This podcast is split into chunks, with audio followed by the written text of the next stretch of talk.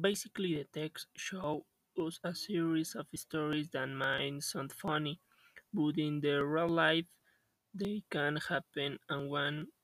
although something not prepared for that, must take advantage of all the opportunities that life presents us. Sometimes we believe that our history and the events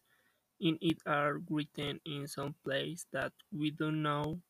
from the moment we came into the world.